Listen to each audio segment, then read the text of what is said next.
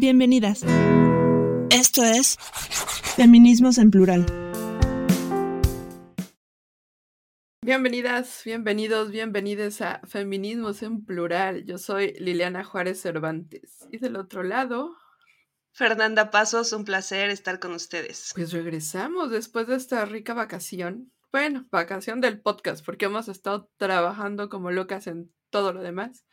Y eso nos había como retrasado un poquillo en, en las grabaciones, pero pues ya volvimos. Y sobre todo, pues porque tratamos de hacer nuestro mejor esfuerzo siempre para tener pues contenido de calidad. Y el día de hoy no estamos para menos, porque habíamos no retrasado quizá, pero sí pospuesto un poco, porque necesitábamos hacer eh, un episodio que fuera pues bien informado, ¿no? Y nos costó un poquito de trabajo entender eh, de qué queríamos hablar hoy, porque pues vamos a decir la verdad. Acá entre nos, ninguna de las dos es abogada. Y tampoco es que, bueno, Fernanda sí, a ella sí le caen bien. no, no es cierto, no me caen mal los abogados, pero digamos que a nivel em, intelectual, vamos a ponerlo así, suena feo, pero bueno, no, encuentro otra, palabra mejor. No comparto tanto con, la abogacía, eh, a pesar de que, que doy clases eh, a chicos y chicas de derecho, en fin.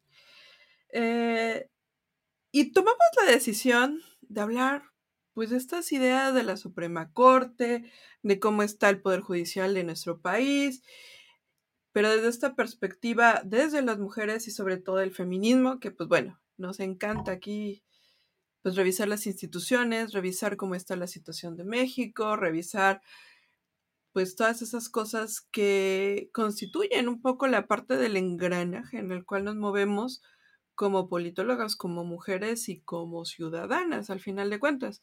Y el día de hoy tenemos que hablar de lo bueno, de lo malo, pero pues obviamente de lo feo. No, no podemos dejar de hablar de, de, la Suprema Corte y todas las leyes en México sin hablar pues de toda la cosita fea que está ahí y toda la mugrosidad que de repente tenemos aquí.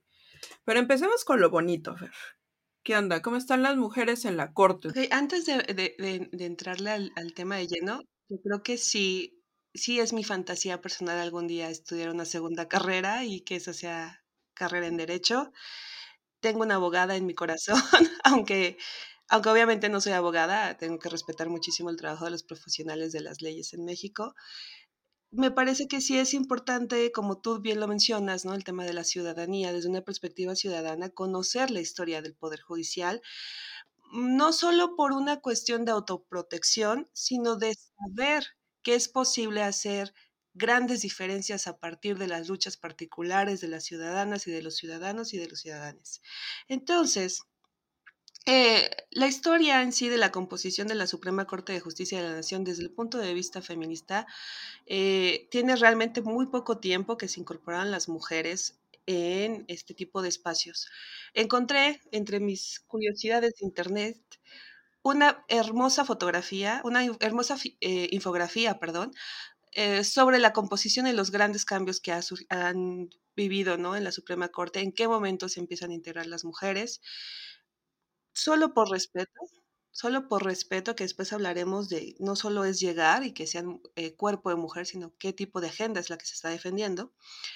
Por respeto las voy a nombrar porque creo que sí es importante tener claro de quiénes estamos hablando, ¿no? En 1961 se incorporó María Cristina Salmorán de Tamayo como ministra de la Suprema Corte. Fue la primera mujer en ocupar ese cargo.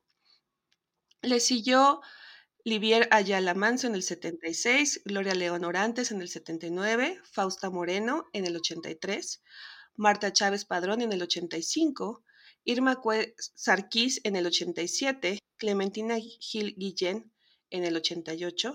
Y aquí hay algo muy importante que destacar.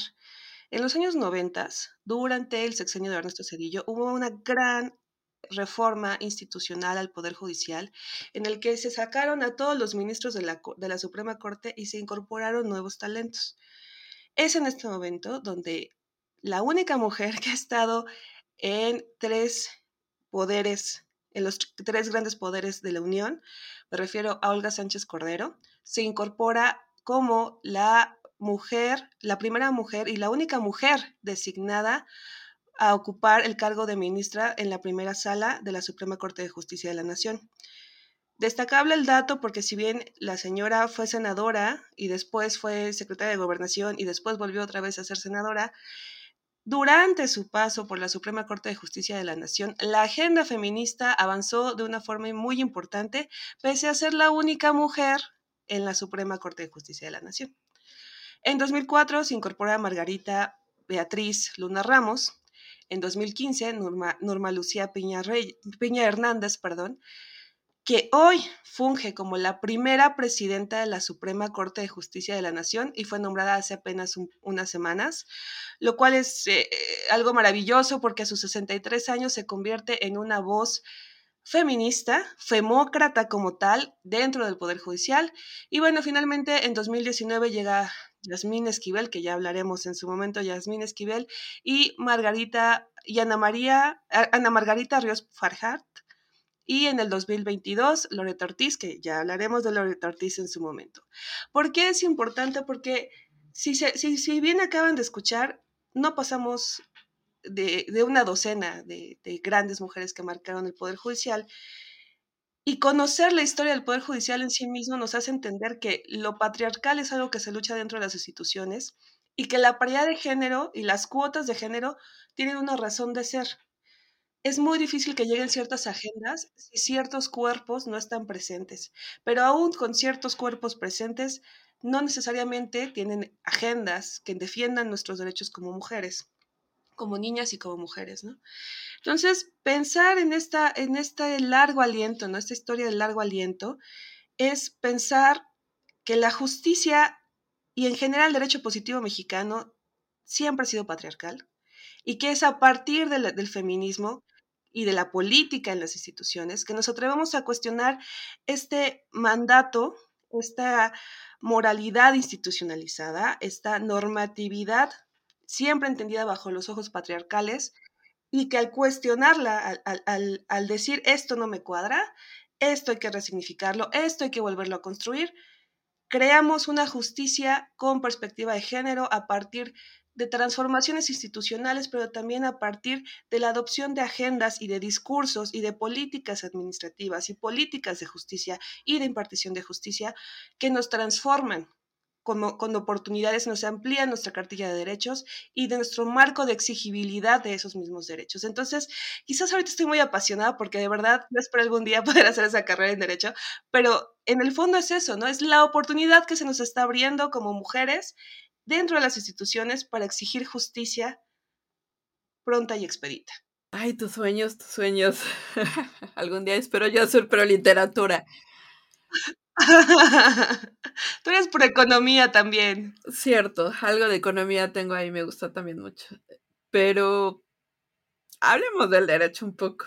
Hay algo ahí que me, que me gustaría un poco resaltar, Fer, no sé si tú tienes esa percepción, cuando pasa este escándalo, para los que no nos siguen en México, em, de este escándalo que se dio hace recientes semanas del tema del plagio, de la tesis de licenciatura de una de las eh, ministras de la Suprema Corte, pasa algo interesante. Si quieres, ahorita hablamos del tema del plagio como tal, pero hay algo a mí que me, que me, que me brinca y es que pareciera que la Suprema Corte, a diferencia de los otros dos poderes de la nación, pues está muy gris, ¿no? O sea, muy gris en el Vox Populi, eh, en la opinión pública. Pocas veces creo que la gente en general, la gente común y corriente, inclusive lo digo yo desde mi perspectiva como politóloga y lo que sea que, los títulos que me correspondan, no nos tomamos en cuenta mucho esta institución, ¿no? Está bastante olvidada, yo creo, en la opinión pública y por lo menos, eso sí le agradezco a este escandalito que tenemos aquí en la Suprema Corte, que ha sacado a la Suprema Corte un poco de esta mm, nube gris que nadie los pelaba en términos, pues sí, de las agencias noticiosas y de la agenda y, de la opinión pública, a estar ahorita en la, pues en la boca de todos, ¿no? En la vista, en, en, en la pregunta, bueno, ¿qué hacen? ¿Cómo funcionan? Y una de tantas cosas que viene ahorita, pues es este rol de mujeres, ¿no? Dentro de la, de la institución y dentro como tal de la abogacía, y dentro como tal de los juzgados, y dentro como tal de todas las instituciones que eh, conforman el Poder Judicial. Hemos, em, pues sí, ¿no? Desde una perspectiva quizá alejada del derecho, eh, pues platicado y escuchado y visto estos casos tan emblemáticos que pues los hemos vivido desde otra tinchera. Em, muy distinta a la que se vive, digamos, para ellos, para ellas, sobre todo como abogadas, ¿no? Y sobre todo como, como parte de la agenda em, judicial, ¿será? Es que no sé cómo se diga aquí. La agenda legislativa, cuando lo tienes, pero aquí es la agenda judicial. En fin. Eh, la agenda judicial, ¿no? Como son temas estos de, de Ingrid Escamilla, de Olimpia, o inclusive el caso algodonero que pues, modifica todas las leyes mexicanas que bueno, pues nos ha tocado vivirlo desde la calle, ¿no? Exigir otras cosas eh, desde la crítica a las instituciones. Pero ¿qué pasa con las leyes? Con las leyes imperfectas, con las leyes que pues se piden, ¿no? Que sean reformadas y pues con la jurisprudencia, ¿no? O sea, al final de cuentas creo que hay una serie ahí de, elementos interesantes que tendríamos que estar em, pues revisando, cuidando y, y analizando. Y yo quisiera traer un poco como a la mesa, ¿no? ¿Por qué de repente esta falta de mujeres, pues por un lado, ¿no? Esta falta de mujeres de esta manera tan tajante en una área donde supuestamente em, las mujeres están muy preparadas. ¿A qué voy con esto? O sea, la abogacía es una de las carreras donde hay muchas mujeres que estudian, pero no se ve todavía reflejado en, la Suprema Corte, por ejemplo, ¿no? ¿Por qué falta ese? Porque por el otro lado encontramos esta, pues falta, este falta de interés pues, de la población en general. Yo creo que habría que empezar, quizás ahí me, me ganó la pasión antes, ¿no? Habría que recordar, digamos, un poco, ¿no? Cómo está dividido los poderes de la Unión en el caso mexicano. Está el Ejecutivo, el Legislativo y el Judicial. El Legislativo es el que hace las leyes. El Ejecutivo, como dice su nombre, las ejecuta, las lleva a la práctica. Y el judicial es el que revisa que en efecto se estén realizando esa ejecución conforme a derecho, conforme marcan las leyes.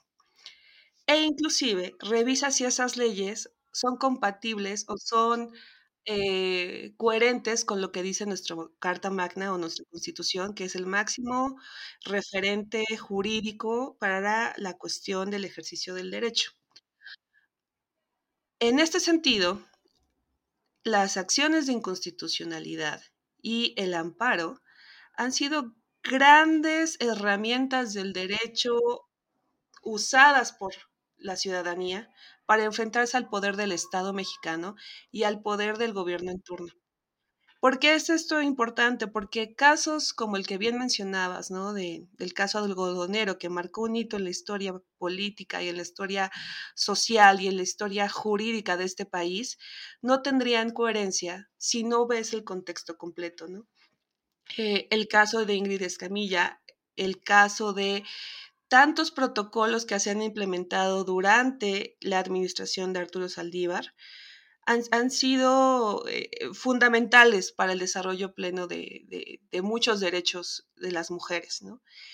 Insisto mucho, como, como poder de la Unión, aún tiene muchas deficiencias, aún tiene muchos temas en la agenda y muchas cuestiones que resolver.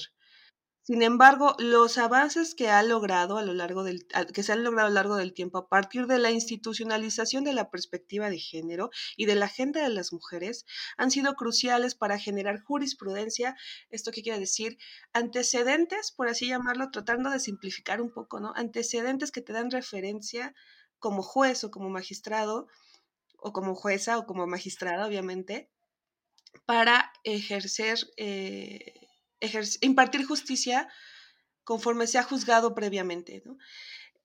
Esto es muy importante entenderlo, ¿no? Realmente este discurso de la transversalización de género que trabajábamos en otros programas viene de los noventas para acá, en México al menos. Cuando te das cuenta que estamos hablando de solo tres décadas de trabajo, te das cuenta de lo mucho que se ha avanzado en esas tres décadas. En el caso del Poder Judicial, independientemente de las presiones políticas que ha tenido que sortear. Insisto mucho en esta gran reforma de los noventas con Ernesto Cedillo, pero también con el actual administración, que ha habido mucha presión por parte del Poder Ejecutivo hacia el poder, en contra de la autonomía del Poder Judicial. Es importante entender cómo dentro de su propia estructura, tanto el Consejo de la Judicatura como la Suprema Corte han creado mecanismos de, transformación interna que han procurado el ejercicio de una perspectiva de género y de, y de ejercicios, ¿no? Tal cual, ¿no? El juzgar con perspectiva de género acorde a protocolos institucionalizados e institucionalizables que crean paradigmas distintos para entender el derecho en México. Entonces, en este sentido, el papel, insisto mucho, ¿no? De, la trayectoria eh, judicial, el Poder Judicial de Olga Sánchez Cordero me parece elemental. Pero también entender los avances de hombres que sin ser mujeres, o sea, insisto mucho en eso, sin tener cuerpo de mujer, han impulsado agendas muy concretas como lo es el ministro Saldívar, ¿no? Las grandes mujeres que se han metido a impulsar cosas como el derecho a decidir, ¿no? En 2007-2008, que fue la primera ocasión que pasó aquí en Ciudad de México, ese fallo histórico se dio en la Suprema Corte, no fue solo el trabajo que se dio en el, de cabildeo en el trabajo legisla, en, el, en, el, en la legislatura local de la Ciudad de México. Fue a partir de un empujar colectivo y un empujar activista y un activar eh, los feminismos en todas las estructuras de poder que la Suprema Corte dijo, están en lo correcto, chicas abogadas, están en lo correcto, mujeres defensoras de derechos de las mujeres y de las niñas. Tienen que ser reconocidas esos derechos a esos derechos sexuales y reproductivos, ¿no? Entonces, cuando partimos de esta lógica de que estamos hablando de, son lustros, ni siquiera, inclusive las décadas no son completas, ¿no? Entender ese avance y reconocerlo y aprenderlo y aprender a usarlo es fundamental para cualquier ciudadano quizás a veces nos clavamos mucho con lo que está pasando en las cámaras, quizás a veces nos clavamos mucho con lo que está haciendo o diciendo el presidente que va a hacer, pero lo que se decide en el Poder Judicial es fundamental para defender la democracia y para defender muchas cosas que se está pasando en este país, ¿no? Entonces, independientemente de que tienen muchas cosas que mejorar, incluyendo eh, impulsar aún más las, trayectorias y carreras de las propias juezas y ministras, que necesitan mejores concursos, mejor, mejorar las capacitaciones y mejorar eh, el sistema de evaluación interna para profesionalizar aún más y premiar aún más el mérito, el mérito de las que están, están ya en esos espacios, el hecho de que se haya abierto esa brecha y que se siga ampliando esa brecha para mujeres y las agendas de mujeres y las agendas feministas resulta fundamental para el movimiento feminista en su conjunto. Hay algo de lo que dijiste que a mí me empieza como a brincar un poco y sobre todo yo creo que en la parte de la historia de estas legislaciones últimas o estas decisiones de la corte em, y es el tema de nombrar las cosas. Yo me quedé pensando un poquito igual en estos casos tan célebres que hemos estado viendo. No necesariamente creo que la decisión ha caído en la Suprema Corte en cuanto al nombramiento, pero sí ha llevado todos estos procesos judiciales a entender y nombrar diferentes los fenómenos. Voy a hablar concretamente de dos, dos conceptos bien clarísimos, ¿no? El tema de feminicidio como tal, una herencia Ay, que creo que sí es medio vergonzosa, ¿no? Hablarla, ¿no? una de las herencias del feminismo mexicano y el feminismo institucionalizado mexicano que le ha puesto nombre a las cosas y que le ha puesto nombre desde una perspectiva jurídica, es decir, se llama feminicidio. Y por el otro lado, em, no es un caso mexicano porque no se dio en México, que es el tema de la manada en España, pero yo me acuerdo que al final de cuentas también este caso trajo al debate muy fuerte hacia las propias legislaciones mexicanas, donde el tema del consentimiento, donde el tema de lo que significa o no significa una agresión sexual o lo que significa o no significa una violación, eh, pues fue cuestionado, ¿no? Desde una perspectiva em, jurídica, ¿no? Y encontramos ahí cómo es la necesidad también desde la perspectiva de la academia, desde la perspectiva de los noticieros, de la perspectiva de toda la sociedad, de nombrar eh, los, fenómenos, ¿no? Y este nombramiento no es una perspectiva, vamos a decirlo, académica o, de periodismo, ¿no? sino de una perspectiva jurídica, porque algo de esas cosas que no me gustan de la, del derecho es esta necesidad de ser tan explícitos con el lenguaje de repente, em, donde el lenguaje se maneja quizá un poco de una manera mucho más, no sé si la palabra es precisa, pero el, el, uso del lenguaje importa de una manera distinta. Y yo creo que al final de cuentas que se hayan traído estos conceptos de manera tan clara desde, desde esta perspectiva eh, jurídica y al final de cuentas también hayan eh, sumado y hayan em, agregado a los discursos y a las peleas y al todo, el vamos a definir las cosas. También es algo que nos ha sumado un montón, ¿no? Y bueno, me lleva quizá ahora a la otra cara de la moneda. ¿Qué pasa entonces con, con la necesidad y qué significa entonces que una abogada, qué significa entonces que una ministra sea feminista? Porque, no sé, o sea, es muy fácil para mí, quizá, entender el feminismo desde otras trincheras de la administración pública, desde las otras trincheras del gobierno, o desde las otras trincheras de la academia, pero a mí me cuesta trabajo entender cuál es el quehacer de una abogada feminista, una ministra feminista. ¿Qué le sabes tú, Fer, a esto?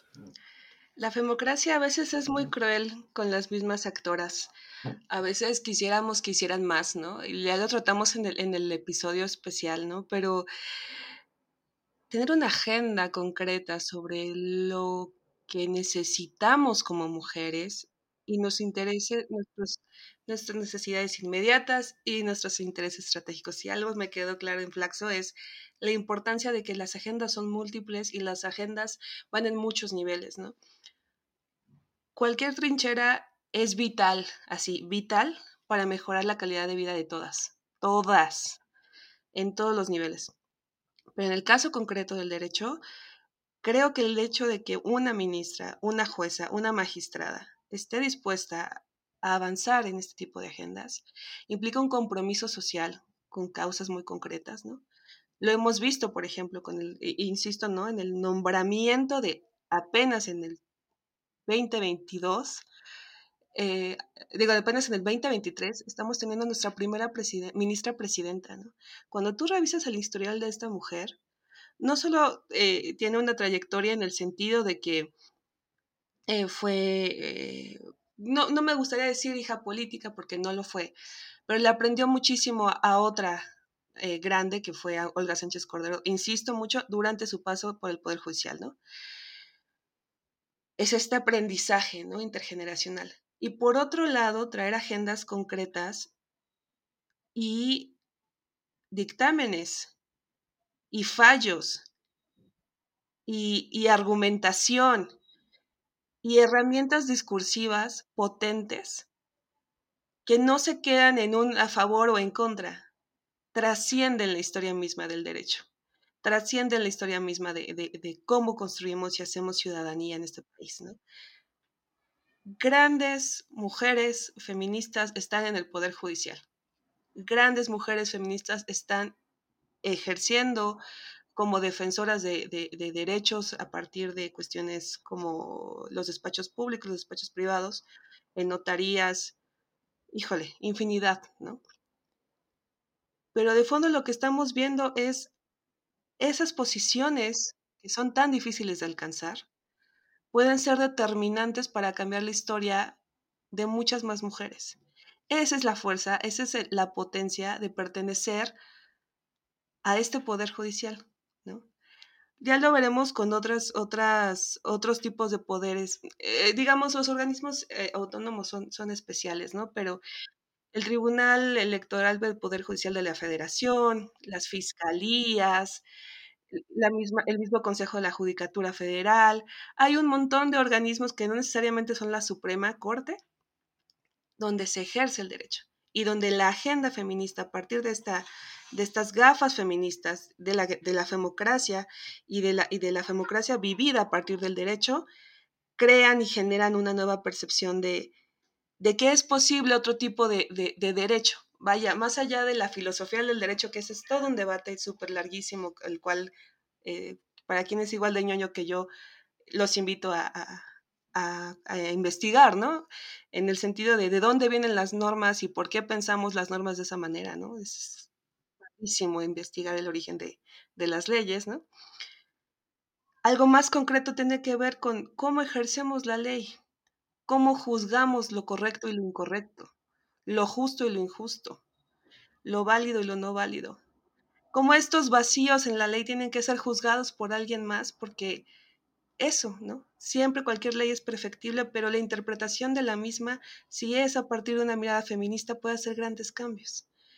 Entonces, si bien hay que ser críticos con muchas cosas que están pasando en el Poder Judicial, y yo me sumo a, a esta visión crítica de lo que está ocurriendo, ¿no? Sobre todo esta, este cuestionamiento a la autonomía de la, de la Suprema Corte y este cuestionamiento a la ética, la autoridad moral y la trayectoria de una ministra, no se puede borrar o echar por la borda todo el trabajo que sí se está haciendo en la Suprema Corte.